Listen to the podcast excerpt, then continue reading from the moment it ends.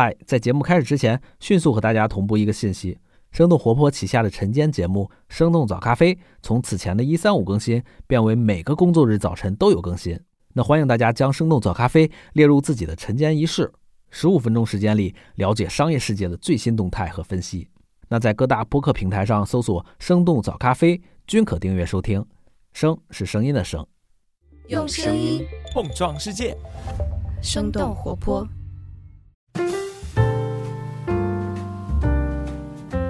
嗨，大家好，欢迎收听《声东击西》，我们一起用对话来发现更大的世界。我是徐涛，今天我们请到的嘉宾是董恩胜，他是约翰霍普金斯大学的在读博士，专业是土木与系统工程系，对吧？Hello，董恩胜，你好。你好，徐涛。我如果要多介绍几句的话，我可以说，董恩胜他是最近几年通过自己的学术研究，在某种程度上。拯救了很多人，就即使不说拯救的话，也可以说是影响了全球非常非常多的人。我这么介绍是因为过去三年，恩盛你是发起和维护了一个产品，对吧？然后这个产品可能我们乍一说起来会比较习以为常，觉得它就是应该存在的，但事实上本来它不存在，而且可能是前无古人的一个东西。我可以这么形容吗？就过奖了，我自己虽然说没有这么觉得，但是也有一些评论报道是对我们这么评价的。OK，那我们不卖关子，你要简单说一下它是什么吗？嗯，简单来说呢，我们这个就是对于过去三年的全球的新冠疫情一个数据的可视化，这样呢，使得全世界的人民可以实时的像看足球比赛一样的看到当地的疫情发展状况。不但可以看到多少人得病，可以看到多少人死亡，也可以看到疫苗的施打过程进程究竟是什么样的。而这些所有的信息，不单是对每一个人是息息相关的，也对于政府政策制定也是比较有帮助的。再多说一句，就是它可能有超过数十亿次的浏览，包括世界卫生组织呀、美国白宫呀等等其他国家的政府吧，或者一些防疫机构。其实都有依据这个来进行一些政策的制定之类的，对吧？是的，是的。嗯嗯，对。其实首先我会觉得还挺有趣的，因为刚刚我们也介绍你是土木与系统工程系嘛，然后我之前也看了一下你的经历，包括本科的时候是做地理的，怎么就跟传染病这个相关了呢？这个问题 蛮好的。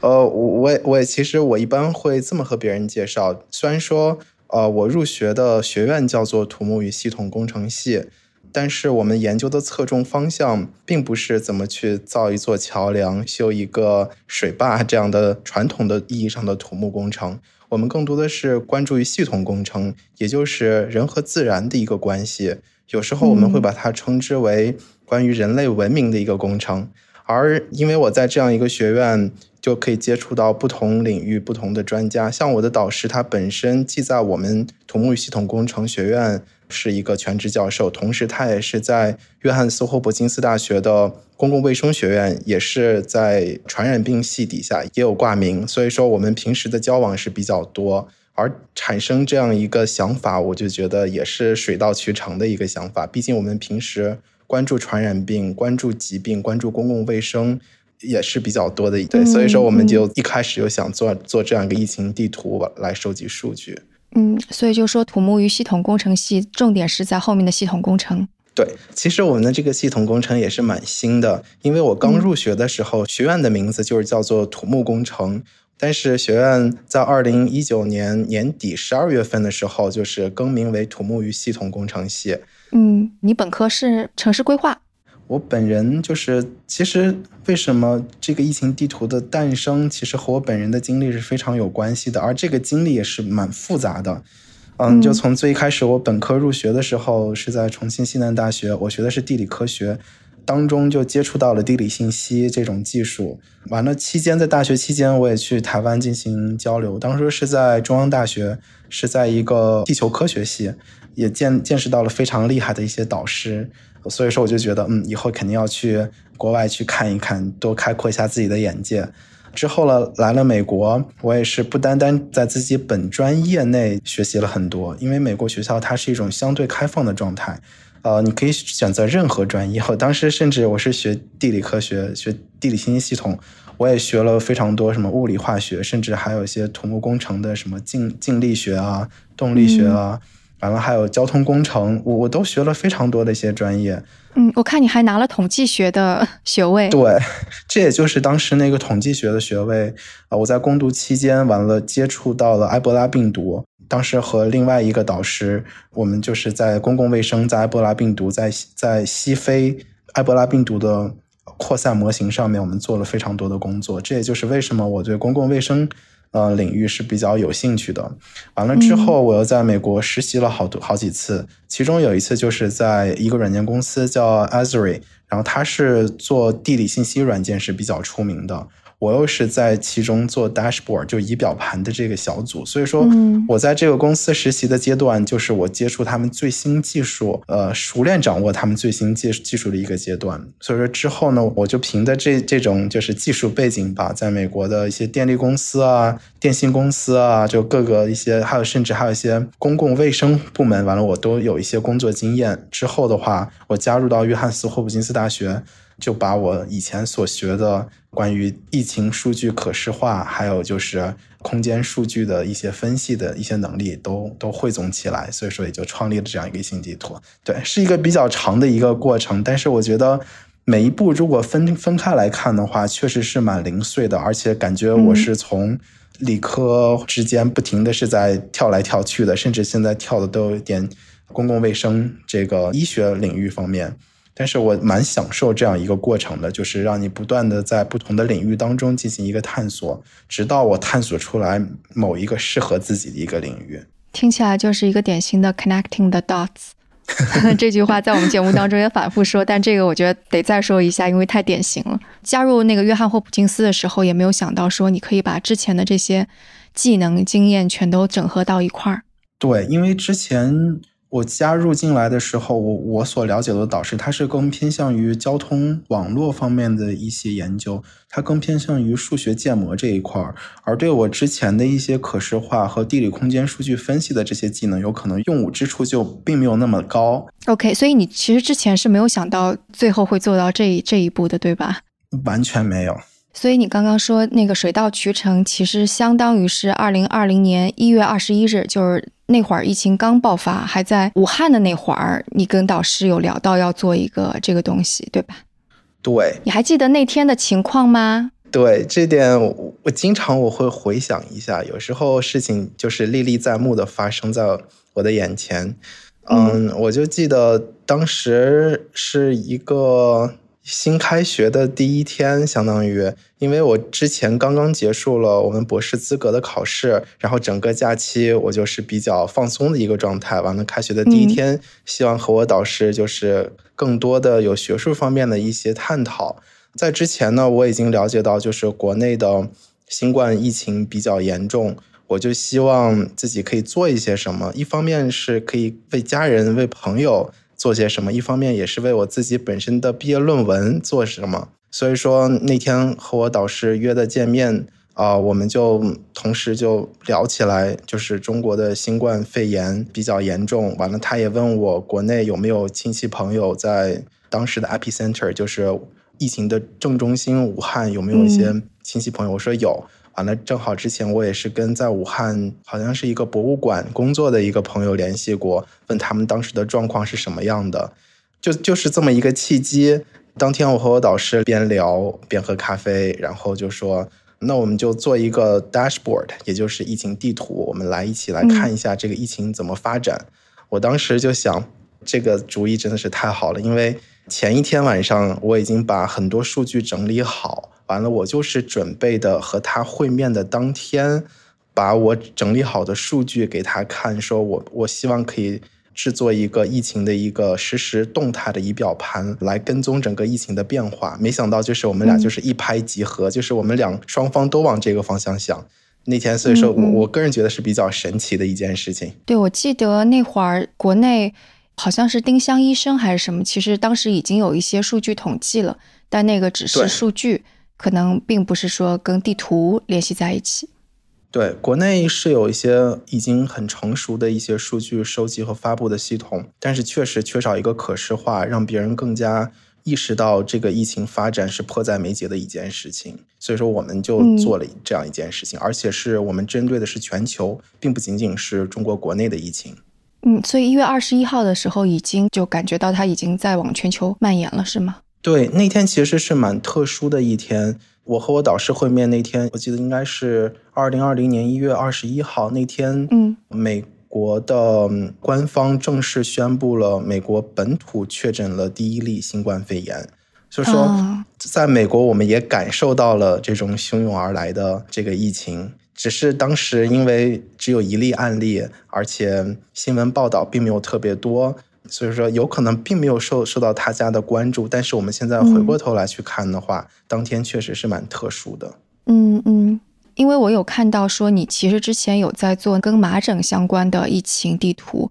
所以做新冠的这个是直接就可以把那个方法论或者是已经有的技术积累直接拿过来用，还是其实会发现特别特别不一样？对，两个有相似的地方，也有不一样的地方。相似的地方可以说是制作的流程比较相似，就比如说你收集数据需要统一的一个格式、一个表格，然后把数据可视化之后再上传到网络再发布，这样一个过程，技术的过程是比较成熟的。就是通过发布这个麻疹的疫情，或者说 risk，我们叫做风险程度的一个可视化地图。我对整套的技术流程是比较了解的。但是新冠肺炎，由于它是一个大家都不知道是什么样的一个情况的一个传染病，我们并没有现成的一个数据源去收集它的数据，我们也并没有一个标准的。汇报的一个流程去整理这个数据，所以说在这一方面，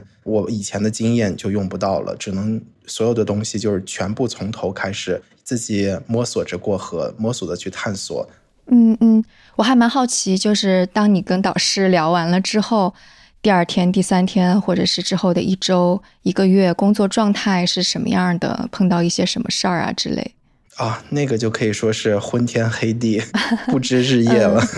当天呢，我个人来说是因为相当于 propose 了一个提出了一个小项目，被自己的导师肯定，而且也非常支持，我当然就感觉到非常兴奋。而且在数据可视化方面，我也是比较拿手的，所以说当天我大概就花了八到九个小时就做出来第一版。然后当天晚上发给我的导师，他做了很多建议，就比如说你要收集，不单收集确诊病例，也要收集疑似病例。除此之外，怎么去展示这个数据？比如说，我们需要一些不仅仅只是地图，我们也需要有确切的数字是什么样子。我们需要画一个专家可以看得懂的一个图表。所以说，有很多小的细节，他给了我非常多的改进建议。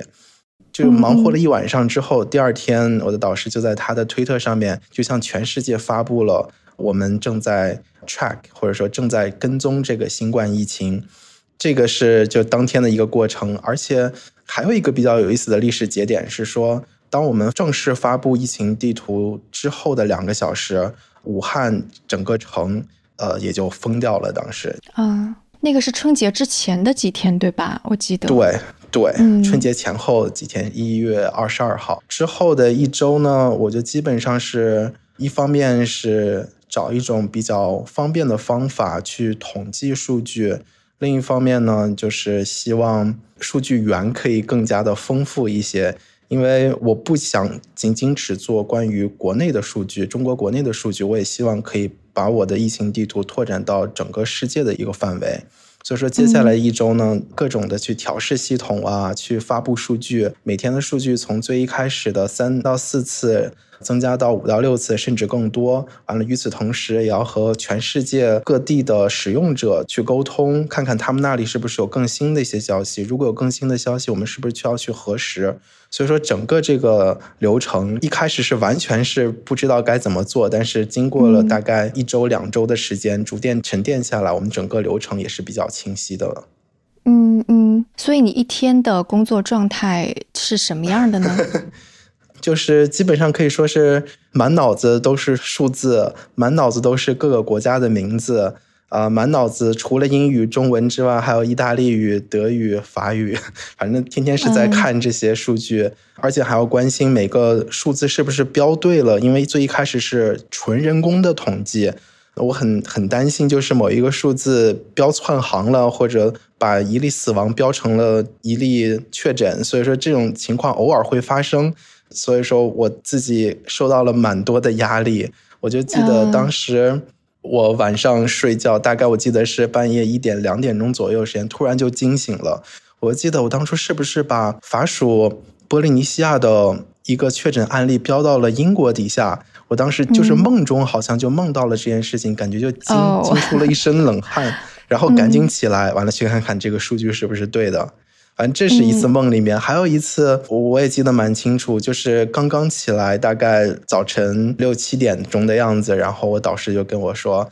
澳大利亚又有一个新的案例了，你赶紧去更新。然后我就火急火燎的马上起床去更新这个数据。所以说，整个的这个流程确实还蛮刻骨铭心、惊心动魄的。嗯嗯，所以最开始的时候手动，那的确手动的工作量应该是又繁琐又重的那种。对，而且是越是流水线越容易出错，因为它是完全是一个手动的一个过程，而且大脑容易产生一些疲倦。这样的时候的话，希望就更多的一些朋友啊或者同学可以进来帮助我们。嗯，什么时候开始你有外援来帮助你的呢？其实外援呢，从我们开始创立了疫情地图之后，一直就有不断的朋友问需不需要帮助，完了我们可以提供什么样的帮助。我最一开始呢，我确实很需要他们帮助，但是我不知道怎么去把任务或者说整个流程去调理的去分派下去。所以说，大概隔了两周之后，嗯，像我们实验室的另一位同学杜红茹，也是中国留学生。他就非常想帮助我们，然后我也觉得确实我需要一个帮手，帮我来收集数据、核实数据，甚至可以让数据自动化的去收集。嗯，这个时间大概是在呃一月底二月初，也大概是这个时间段，我们也收到了很多公司，就比如说我制作疫情地图的软件公司，他们主动的询问我们是不是需要进一步的技术支持。我我当时把这个邮件转发给我导师的时候，我就跟他说，他们是我原来实习过的公司，非常靠谱。我就跟他说，一定要把他们呃拉入伙，然后让他们给我们提供从软件一直到系统设计的一个一个支持。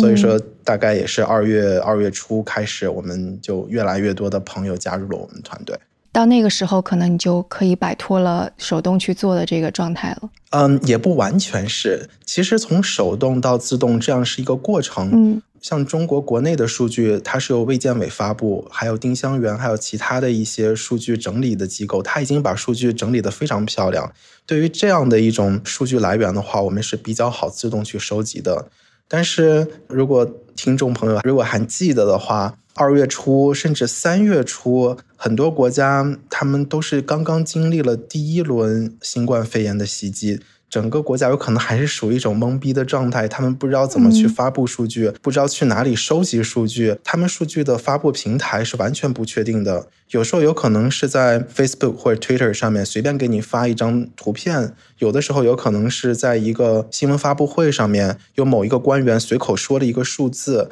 但这些信息不是很标准，我们也没有办法进行自动或者说让电脑去帮我们收集，我们只能通过人工。所以说这样一个过程，就是我们是在半人工半自动的一个过程，大概持续了有三个月左右的时间。嗯嗯，所以到三个月就后期的时候，你们的小组差不多会有多少个人？就包括说那个自动收集的志愿者。从数量来说的话，大概是四十五人到五十人左右。嗯，但是这个人数也是在不断变化，我们会有一个轮换。就比如说，这个同学盯着美国西部，然后之后呢，有可能他会转到美国东部，或者说他离开了我们小组，有另外新补进来的成员，然后接着可以看美国西部或者美国东部。反正是一个人数变化，是一种动态的，但是总数差不多是四十五人左右。嗯，是不是包括有一些留学生正好可以定他们的本国，然后语言方面的问题也解决了？对，这点是在法国上面是非常明显的。嗯，怎么呢？因为，嗯，怎么说？一说法国，可能大家只是想到哦，在欧洲的法国，但是法国它在海外有非常多的领土，而很多领土他们统计的方式又不一样，而且法国本土它公布数据的种类也有点不大一样。像我们一般就公布了确诊病例是多少，但是法国当时公布的是。我在医院确诊了多少？我在医院外有可能有疑似有多少案例？所以说，它整个的统计的逻辑和其他地方有点不大一样。但是，很多数据我们在它的官网上面是找不到，我们只能就是通过当时的一个新闻发布会，每天下午两点钟一个当地时间两点钟的一个新闻发布会，去获得这个某一个比较特殊的数据是什么。这个时候，我们就只能通过学校有些说法语或者说就是从法国来的朋友去帮我们去收集这个数据。这个也持续了一段时间，直到后面。在我们不懈的努力下，和法国卫生部沟通完了，他们也主动后面也联系我们，说我们数据上面有些需要做调整的地方，或者说有些地方需要再做一个澄清。完了之后，我们才会整个把数据自动化。但是之前有很长一段时间，确实全是手动，全是需要你懂法语才可以。所以那个法国政府主动来沟通这事儿，那会儿都已经几个月过去了呢？具体时间我是不大记得了，但是。我们发现问题大概是三四月份，其实很早的时候就意识到有这个问题。嗯，沟通我估计最起码等了也至少等了三四个月，因为怎么说啊？一开始我们的影响力有可能并没有那么大，完了直到后面全世界有可能都在关注我们的疫情地图，连法国。卫生部他们也不得不去看我们的疫情地图和他们有没有什么出入，因为我们经常报告的是比法国卫生部门要报告的数据要多很多，他们就觉得很奇怪。我们的数据从哪里来？嗯，为什么比法国政府报告的数据还要多？这个时候他们就着急了，他们有可能会觉得自己老百姓会认为法国政府在隐瞒数据之类的，实际上不是这个样子的。对，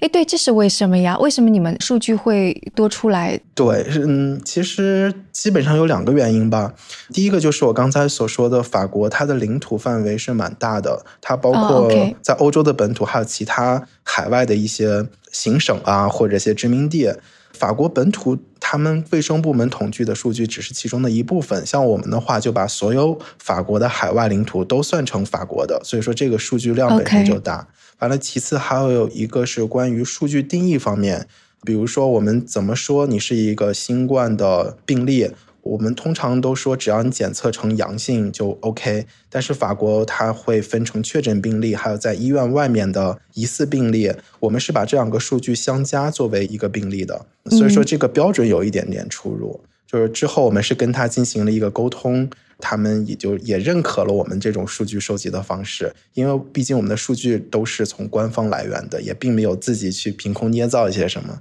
我觉得这个其实跟可能大众，就甚至就是跟我的很多想象也不太一样，因为我记得，一个是当武汉的疫情的数据出来的时候，我们能够马上看到官方口径还比较清晰的数据嘛，所以我一直觉得，就包括中国在内，以及其他的一些稍微发达一些的国家，肯定这套数据都已经在的。然后再包括当时，其实我们声东击西也做了一期节目，是讲一本书叫《Betrayal of the Trust》。讲的是那个西方老牌国家他们的卫生公共系统是怎么演化的，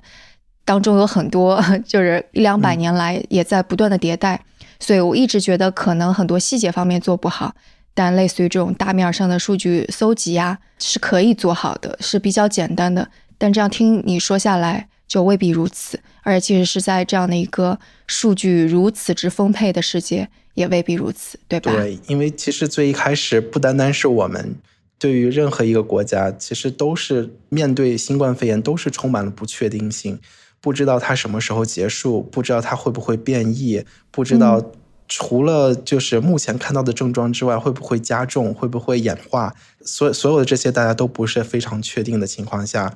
在数据统计方面，确实也会出现一个不统一的一个状态。但我相信，就是通过了这次新冠肺炎全世界的大规模流行之后，全世界会有一个比较好的一个方式去统计和公布这样一个疫情数据。嗯，但是我好奇的一点是，即使新冠疫情它是新的，但是之前其他的传染病一直是在的嘛，包括每年的流感，然后再加上那个埃博拉呀、艾滋病啊，所以我以为关于流行病的数据搜集。难道它不应该是已已经存在很久很久的事儿了吗？是，这个其实是存在很久的。就比如我之前在做新冠肺炎疫情地图之前，我做的是关于 measles，也就是麻疹，它数据是有的，但是很多时候它公开的数据有可能只公开到州或者某几个比较大的一些郡县。你要想再细致的划分到每一个非常小的一个地理单位的话，这个就从官方渠道是很难获得。我相信有可能官方渠道它本身是有这个数据，但是它数据公开的这个层面就没有那么那么详尽。这也就是为什么我我一开始是想自己去追踪这个数据，因为我体会到了去从官方渠道获取呃流行病或者传染病数据的一个困难。尤其是对于郡县级，甚至对于邮编等级，或者说对于美国的人口规划的有一些地理单位，就是不同等级的单位，它数据公开的程度是不一样。而这个，如果你公开等级都是郡县级，这个对于研究是非常有用；但如果只是省一级、州一级，说实话，意义就并不是很大了。当然。世界上除了每个国家自己在收集数据之外，像 WHO，它其实也在履行自己的职能，也在不断去收集数据。但是它更多的是偏向于国家层面的数据，而且它的数据收集是有一个滞后性。就比如说，一个欧洲的国家可能会报告给 WHO 的一个区域的一个组织，区域组织再把数据整理收集，再报告给 WHO 的总部，然后再进行了发布。这样有可能它的环节就比较长，这个时间线也比较长，所以说还是回到您刚才最开始那个问题，就是按理来说是个很好的数据收集发布的一个机制，但是感觉并没有体现出来。但我的感觉是，他们是有一个比较好的一个数据链条，但有可能他们没有公布出来，或者说没有反映出来怎么样去更好的去公开这样一个数据。嗯，我理解是不是这样子？就相当于是。当你在说这些数据的时候，它可能不同的地区，然后在不同的时间，砰砰砰冒出来各种各样的数据，然后这种数据可能对于大众而言，或者是一个决策机构而言，它就是庞杂的、标准不一的。然后你们做的事情其实就是同时在搜集所有这些，不管它标准一不一样或者怎样，然后进行一个梳理、清洗，再把它给标准化的一个过程。对，大体上是可以这么理解的，但是就这三个字“标准化”非常非常难做到，就是因为的确是不同的主体在做这个事情。对，就这个问题，我可以稍微拓展一下，因为我之前正好是在收集数据的同时，我也上了学校的公共卫生的一些基础的一些课程，当时就是全世界也是在。如火如荼的去检测疫苗的有效率，比如说在某一个国家试验了多少人，另外一个国家又试验了多少人，这个有效率能不能进行横向的对比？其实很多时候是不能的。我当时就问老师，这个同样都是疫苗，虽然说疫苗产生的科学原理有可能不大一样，但为什么不能检测的过程就是用一个比较标准可以衡量的？一个指标去做呢？就比如说，都说它是百分之二十四的有效率，那我就理解为接种疫苗之后，百分之二十四的人有可能就没有感染重症，或者说没有死亡，就这么简单的一个感觉，就比较理想化的一个一个方式。老师跟我说，想象是这么想象，但是实际上操作上面有非常多的困难，这个全世界也很难进行统一。刚刚说的那个疫苗有效率，我没有太听懂。就疫苗有效率，它其实就是类似于种完疫苗之后依然感染的人的那个数值很重要，然后接种疫苗的总人数也很重要。但这几个数字难道不是确定的吗？对，这方面是确定。但是你怎么来判断一个疫苗是不是有效的？首先，我想声明，我不是病毒学或者说 就医学的专家，我只是就当时和我个人理解，我发表个个人观点。我就是这么认为的。就比如说疫苗，你说它是有效的，然后我的体温是三十七度，有可能一种疫苗的研究机构认为它就是没有效的，觉得三十七度温度还是有点高。有的时候觉得有可能低一点，三十六点八度有可能就是一个合适的体温。其实很多标准和规定都是人为制定的，但是这个制定的这个标准在哪里，感觉并没有很很统一。所以说，也就造成了同时跟别人说疫苗 A 它有效率是百分之七十八，疫苗 B 它有效率百分之九十，你并不能单纯的说疫苗 B 就比疫苗 A 有效，你要具体看它当中怎么样才能说它是有效。所以说，在疫苗有效率这样一个更应该标准化的还没有标准化的情况下。其实我们对于统计疫情得病率、死亡率、住院率、恢复率，还有就是疫苗的接种率这样一个标准，说实话也是蛮难标准化的。嗯嗯，哦天哪，就这个，我我觉得这个真的是，当我们说数据的时候，觉得它就是一个冷冰冰的，它是一个毫无误区的一个东西。结果发现，没想到哦，里边有这么多的 模糊地带。没错，没错。其实我觉得做疫情地图的期间，我们也会收到一些。就普通老百姓对我们的一些反馈，总认为我们这个是一个很简单的一件事情，技术方面没有任何难度，你只要把数据拿过来，放到一张表格上面，一公开一发布就 OK 了。嗯，其实没有 没有那么简单，每一步都是。我们完全蒙着眼睛过河，什么东西都是自己从最一开始去创造。就比如说一个怎么去标准化一个数据，怎么去自动化一个数据，怎么去合适的去翻译一些文件，去哪里找这些文件，这些都是需要我们探索的一些问题。嗯，如果这样的标准此前不存在，那你怎么确保说你用的这种方式它就是合适的呢？嗯，对，这个问题也也非常好。嗯，我们一方面，我们的数据来源都是官方的数据。你要问我每一个数据到底它对不对，我们都有官方原始的出处进行一个比对。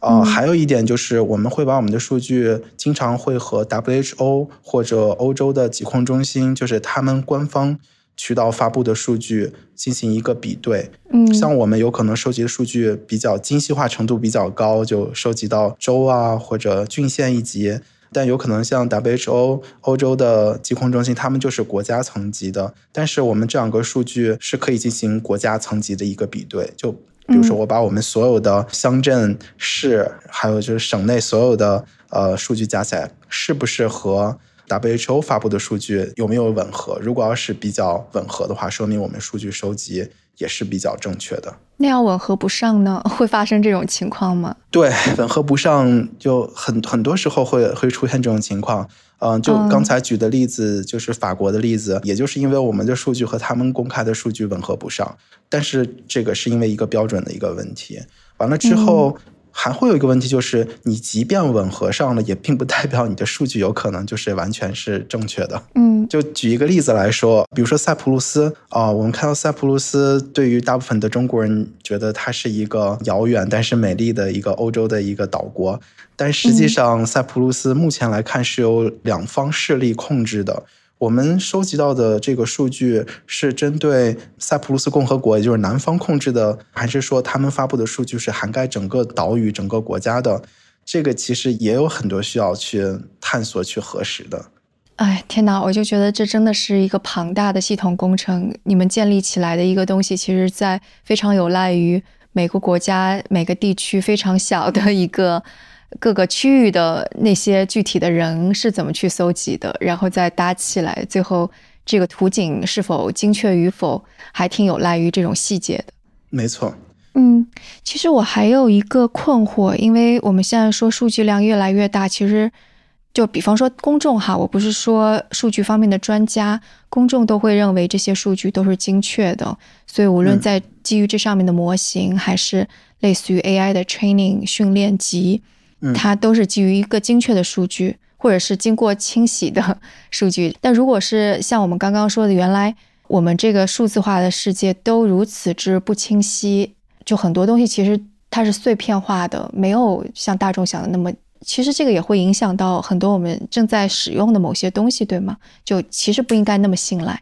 其实我觉得信赖或者对于数据的一种信赖，我觉得可以换种角度去思考。我首先，我承认我们的数据不可能是完备的，因为我们没有能力去核对每一个数据它到底是不是真实的，甚至有一些数据它有没有重复的汇报或者是漏报，我们是没有办法进行一个检测的。但是如果我们可以进行一个横向对比，我们假设每一个地方它疫情检测的标准在这三年当中基本上是类似的，那么它的数据就是有意义的。当这个数据出现一个波峰或者波谷的时候，我们就可以判断一个疫情有个增长或者一个降低，所以这方面是有意义的。啊，那，另一方面还有就是全世界的一个横向对比，有可能非洲或者说拉丁美洲一些国家，他们疫情是呈现一种下行的趋势的时候，西方发达国家是呈现一种上行。这样的话，也可以看到全球的一种对比状态。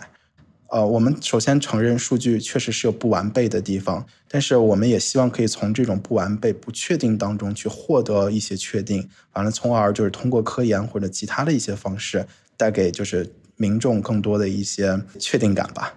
还有一个比较有意思的话题，就是关于疫情数据和个人隐私方面的。嗯嗯，就举一个最简单的例子来说，就是在疫情最初，大家或许有印象，有钻石公主号，还有很多游轮游弋在全世界的各大洋上面，他们当中爆发了新冠肺炎。嗯嗯，其中有一艘就是钻石公主号，美国政府当初是把其中的大概五百多个美国公民完了转移回美国本土。我们当时是想报告每一个人究竟在哪里，我们可以在地图上面把他们显示出来。可是这个就涉及到一个隐私问题。如果我们只显示某一个点在某一个医院，完了，如果你也知道这个人恰巧你有一个朋友恰巧是从钻石公主号上回来的，你有可能就能猜到那个人他得了病，嗯而且是在那个医院。所以说，我们觉得这个对于个人隐私保护上面，嗯，如果要是直接这么赤裸裸的去公开，感觉并不是特别的恰当。嗯，我们就以一种比较简单的方式，就是把这五百多个患者集中为一个点，完了去显示。但是问题又来了，我这个嗯点要显示在哪里比较合适？毕竟这些点都是代表不同地方的。我们当时取了一种折中的方式，就是选选择在美国的几何地理中心，也就是堪萨斯州的某一个小城镇附近吧。嗯但是这个又带给了我们很多烦恼，就比如说那个小城镇的人看到了啊他们旁边有一个点，对，非常紧张。他们不断的给我们学校打电话、发邮件，甚至都反映到白宫那边，希望可以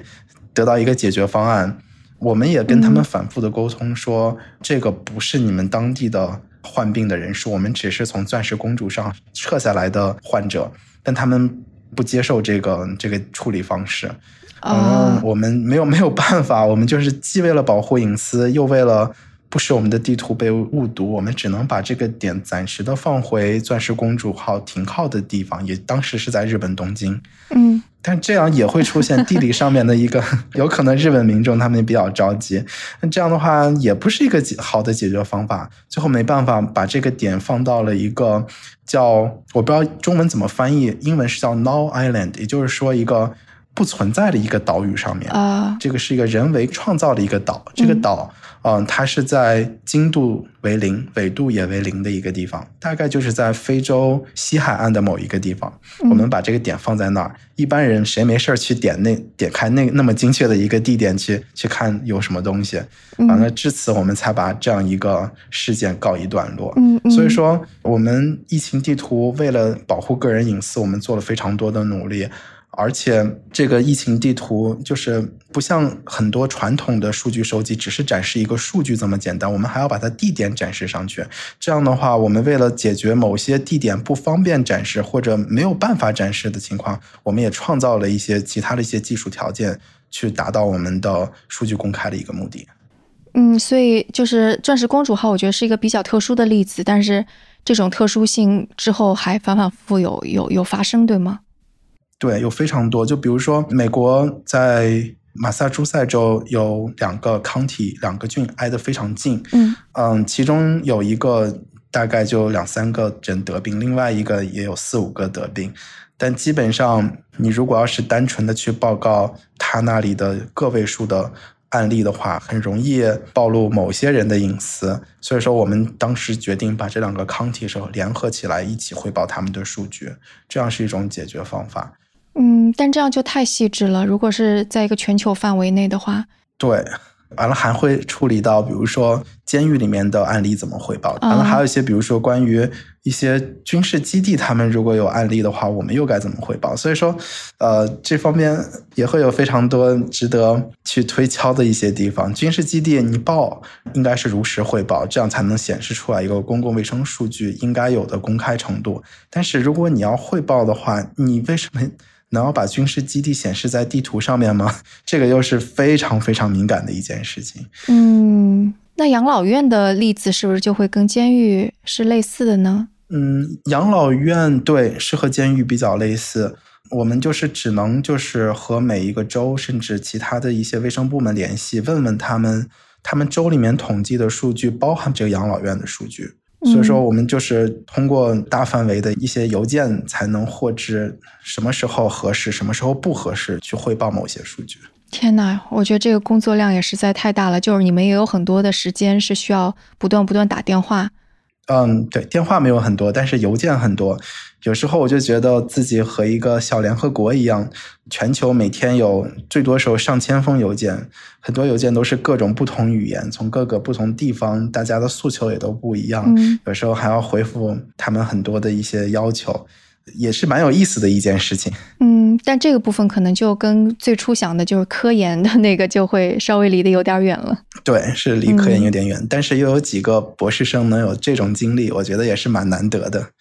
对，我看那个时间线上，你看你们二零二零年一月二十一日开始做这个仪表盘，嗯，媒体上面显示说二零二零年二月二十九日，就相当于是一个月之后。就已经开始成为一些政府机构，像美国副总统啊，什么意大利总统的决策参考。这个信息是对的，对吗？具体日期我记得不是很清楚，但是确实我们的疫情地图他们参考了非常多。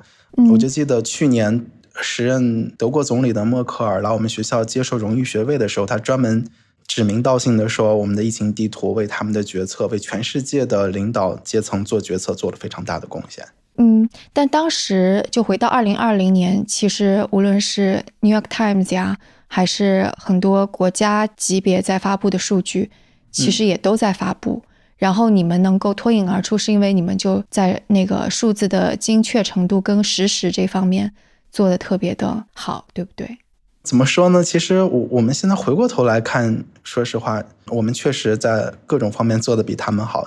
简单来说，WHO 也做，也收集数据，也发布数据，但是他们没有精确到省一级、州一级，甚至更精确的乡镇一级的数据，我们做到了。纽约时报也在独立的收集美国的数据，但是它只是美国的数据，它没有全世界其他地方的数据。所以说，目目前为止，我可以说，我们目前应该还是唯一的一个全球范围内可以收集到比较精确数据的一个机构，而且我们的数据。大概有两年左右的时间，基本上是每半个小时，全世界都更新一次。全世界我们有三千五百多个地方，我们所有的数据都会更新一次。这样的一个高更新频率，这样一个大范围的一个覆盖度，我相信目前而言是没有其他的类似的竞品就和我们可以比拼的。嗯，明白。其实就相当于是因为这次疫情也的确是全球的一个大流行，所以你们做的这个正好是能够给到一个全球的途径。反而不是各个国家分而治之的那种。对，而且不过最一开始呢，其实我们只是想把这个疫情地图作为我个人的一个博士论文数据收集的一个契机。我们也并没有想就是为全世界能做到这么大的一个贡献，我们只是想能把自己的论文写好，为科学界能收集一些数据。其实最一开始并没有想那么多。嗯，产品本身它会类似于什么几个月一个迭代的这种吗？还是说其实早期就定型了？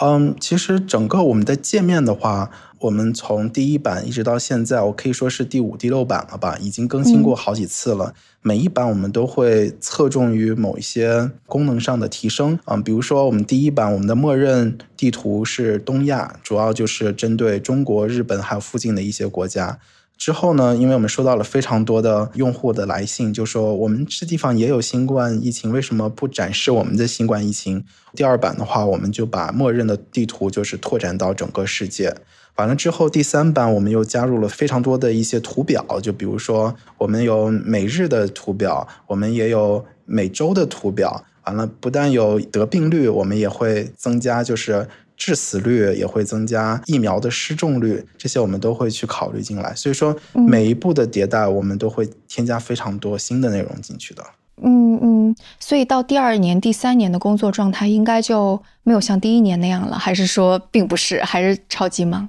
其实也分阶段，就基本上是到第一年结束，第二年开始的时候，我们的。数据收集的过程，还有就是仪表盘的展示，这个是比较已经固定下来。但是有很多新的问题进来，比如说二零二零年底，就是疫苗开始陆续的上市，我们的数据又要去收集关于疫苗方面的数据。我们当时也在探讨去哪里收集，怎么样去收集。比如说，收集它到底施打了多少疫苗，还是说施打了多少针，还是说每一种疫苗我们要分门别类，不同类型的、不同厂家的疫苗我们都要去收集。所以说，呃，即便是在第二年之后，整个大的框架是固定下来，我们之后也要做非常多的一些改进、一些微调。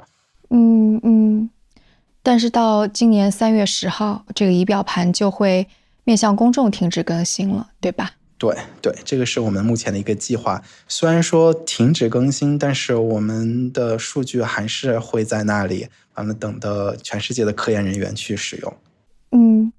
所以我还挺想知道，就是经历了这么三年，然后数据上面大家也手忙脚乱了这么久，在就是面临接下来的流行病，包括现在的无论甲流也好，诺如病毒也好等等。我们是可以有更好的方式去在公共卫生部门做出数据方面的响应吗？对这一点的话，我是比较有信心，也比较乐观的。如果再出现一次全球大范围的一些流行病的话，我相信我们霍普金斯大学肯定会有很多新的产品出来，全世界有很多优秀的一些实验室、研究机构也会推出他们相应的一些产品出来。而且，我觉得我们这个疫情地图提供给全世界最大的经验，就是如何把数据去让它标准化，而且是让这个数据让全世界的人民都可以实时的去看。我相信以后也会出现这样一个趋势。嗯，所以就是我们刚刚说到的，在某个单独的地点进行怎么样的数据收集，这个基本上会有一些共识了，对吗？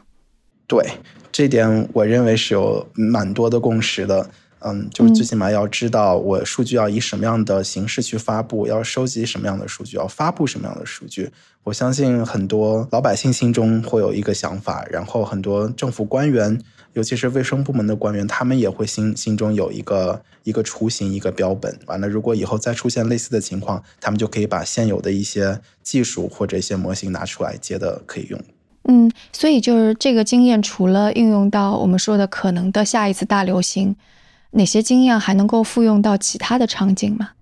我觉得这些场景有可能是比较精细化的一些场景，就比如说你怎么样去展示一个流行病，你喜欢用一个点去代表它，还是喜欢用一个国家作为一个面去代表它？是以颜色的深浅来表示好，还是以点的大小来表示好？举一个简单的例子，就是在我们数据展示过程当中，我们也收到了很多用户的反馈。其中一个就是说，你们的点为什么都是红色的？如果我要是红绿色盲或者其他颜色有识别障碍的话，我们怎么样去使用你们的产品？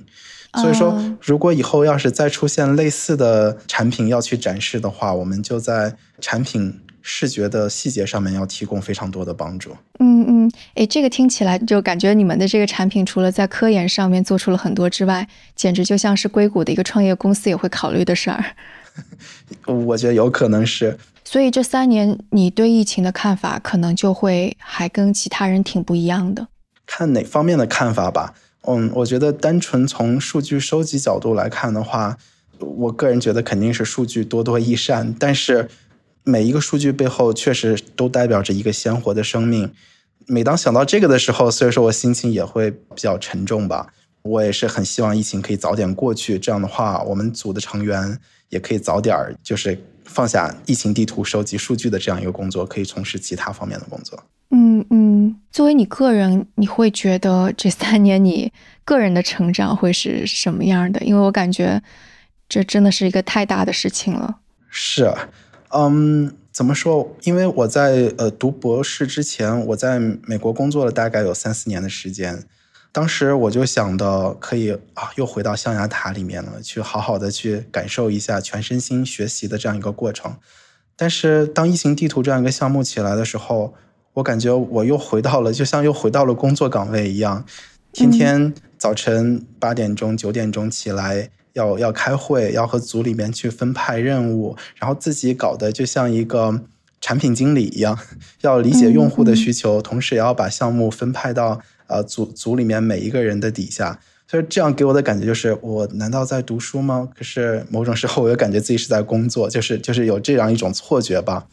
就是，但是其实对于你们而言，疫情地图的这个也是科研的一部分，它的确也是一个可以成为是一个非常正式、非常大的项目去做的科研工作。它并不是只是一个 side project。对，一开始有可能想法上是一个 side project，但是后面的话做成了这么大一个项目，甚至有时候都超出了我的掌控（ 打引号的）。嗯，就是说。这个项目它到底该怎么去做，要往哪方面发展？其实很多时候也不仅仅是我或者说我们组呃一方面的意志，甚至还有社会层面、国家层面更多方面的一些期待。所以说，我们也为了这样的一个不辜负大家的期待，完了我们也会继续努力了三年，直到三月十号我们才关停这样一个项目。感觉你是体验了一边读博一边做了一个创业者。嗯，某种上可以这么这么理解吧。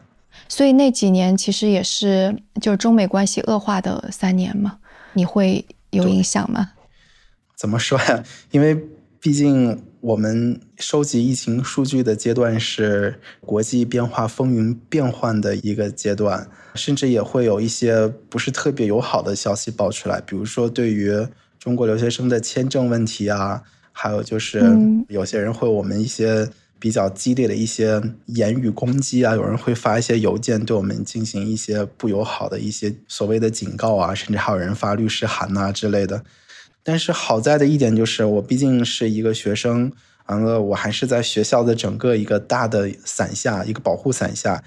所以说虽然说经历了很多，不管好的还是不好的，但是我整个过程还是比较平顺的。嗯嗯，所以你遇到的。你自己最糟糕、最 最黑暗的时候会是什么情况呀？嗯，最糟糕对于我本人来说，最糟糕的就是。整个服务器宕机了，对，没有办法去恢复它，而且这个宕机是有规律的，是和疫情发展是非常有规律的。意大利出现第一次浪潮的时候，我们宕机了；第二次浪潮我们也宕机了。随后德国出现第一波疫情的时候，我们也宕机了。就是每一次的宕机都伴随着一个疫情的一个发生。其实我们后面有发表一篇论文，上面有一个图表。可以看到我们的疫情地图的使用量和疫情一个发展的趋势，两种趋势的一个对比，一个就是使用量，一个还有就是疫情 case 的一个数量。可以看到两个线在最疫情最一开始基本上是一种重合关系，甚至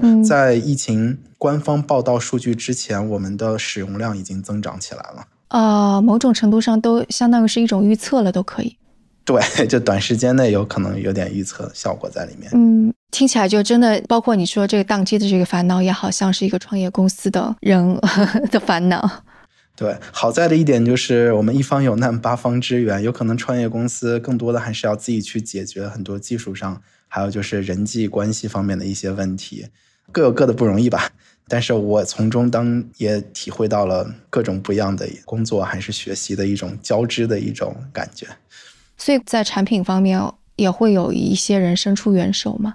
对，其实像最一开始我提到了，就是我所制作疫情地图的软件公司，他们其实就在洛杉矶，也是对我们进行非常多的帮助。除此之外，还有比如说亚马逊，亚马逊会帮你们是云的那个数据存储托管吗？对，就是一开始我们的服务器是和。别的很多，比如说高校啊、企业共用的，但是后面亚马逊就是给我们单独创制了一个服务器，我们就可以用它。除了亚马逊，还有一些 Slack，我现在有可能打广告的嫌疑。呃，意思就是说有非常多的高科技企业，一方面是想用我们的数据，另一方面也给我们提供了非常多的技术帮助。嗯，诶，所以你说的上次提到的说你接下来科研会要做的 missing data 还是怎么描述的？嗯，我接下来想做更加偏向于关于虚假信息的一些分析，因为我确实是在这个过程当中看到了，尤其是在呃美国或者是西方国家看到了他们网络平台上面有非常多的铺天盖地的各种方面的信息，有些离谱的，比如说什么口罩里面有天线呐，或者说打疫苗会产生各种各样的。极端的一些副作用啊，或者说疫苗它是一种某种什么阴谋论的产物啊，各种各样的一些虚假信息铺天盖地，而这些很多都和就是发布的媒体，还有一些接受的民众，甚至和他们那些党派的一些选择，都会有比较大的一些统计学上的相关性。我就是希望我之后的一些研究可以看一看，他们到底在哪方面是有相关的，而这种相关性对我们疫情之后的一种控制，或者说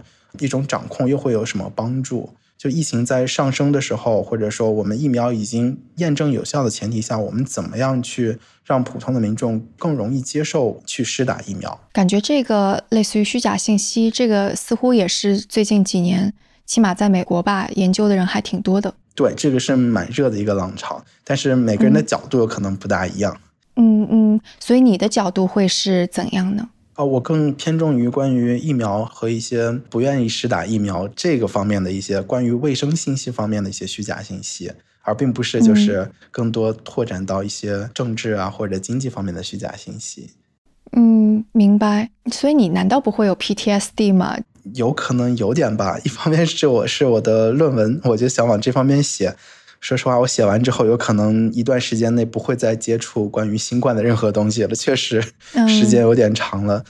另一方面，有可能国内国外的环境不大一样吧。在美国的话，有可能不会像国内有那么大规模的检测，也没有那么大规模的去收集数据的这样一个过程，所以说会有一些区别。所以说这两年切身的经历不一样，带给现在的后遗症也是有点不大一样的。OK，好呀。那我们今天也聊了很多了，我感觉可能 大家也许会对数据啊，以及到底我们疫情期间全球范围内这个数据是怎么来的，会有一个更加清晰的图景。但是 anyway，都希望全球的大流行我们此生都不会再接触到，就希望是这样吧。没错。好的，那非常感谢董恩胜。如果听众有一些什么想要提问啊，或者什么的，我们可以接着在评论区留言。那今天也谢谢恩盛的时间啦，谢谢徐涛。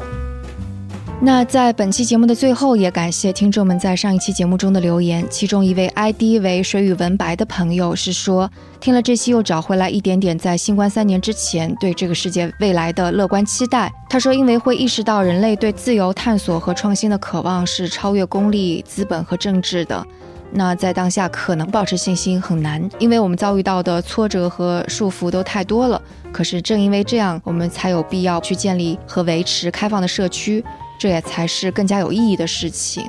那我感觉这对我和鲍勃来说，的确是我们想要表达的意思。而且大家的留言都证明了我们的工作是有价值的。我们也非常期待有更多的讨论、更多的碰撞，使得能够有更多的好主意、好想法冒出来，然后并且能够为我们彼此都提供前进的能量和动力吧。所以也期待大家继续在评论区留言讨论，或者写邮件给我们。当然也欢迎大家加入我们的社群“生动胡同会员计划”来支持我们的节目创作。当然，我们的社群中也已经有一些朋友在进行想法的碰撞了。就比方说，最近大家搜集了春天的声音，非常的有意思。那具体加入的方式以及会员福利详情，请查看本期节目的 show notes，也就是本期节目的单集介绍。那我们下期节目再见。